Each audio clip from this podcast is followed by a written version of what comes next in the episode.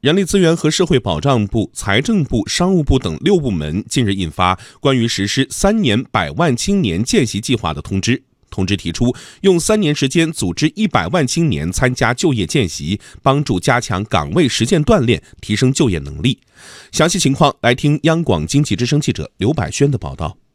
本次见习计划从今年一月一号起实施，对象为离校两年内没有就业的高校毕业生和十六到二十四岁的失业青年。其中，对建档立卡贫困家庭、城乡低保家庭、零就业家庭的青年，以及缺乏工作经历的青年，优先提供见习机会。通过实施见习计划，建立健全支持青年就业见习的政策制度和工作体系，确定一批用人单位作为青年就业见习基地，提升见习服务保障能力，力争使有见习意愿的失业青年都能获得见习机会，增强就业竞争力，形成有利于促进青年就业的长效机制。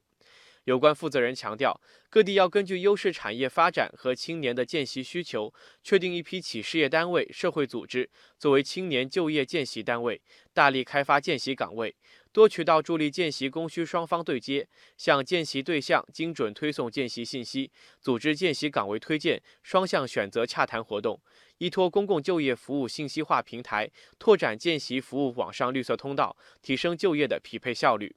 随着这项政策红包落地，各地也结合实际，不断丰富完善地方就业创业支持体系。比如，云南就提出，从今年起，省级见习补贴标准从每人每月六百元提高到七百元；对见习期满、留用率达到百分之五十以上的用人单位，补贴标准可从每人每月七百元提高到八百元。黑龙江提出，对见习人员见习期满、留用率达到百分之五十以上的单位。补贴标准提高到百分之六十，所需资金由就业补助资金列支。海南明确表示，对见习人员见习期满、留用率达到百分之五十以上的单位，将见习补贴标准提高到按当地最低工资标准的百分之百给予补发。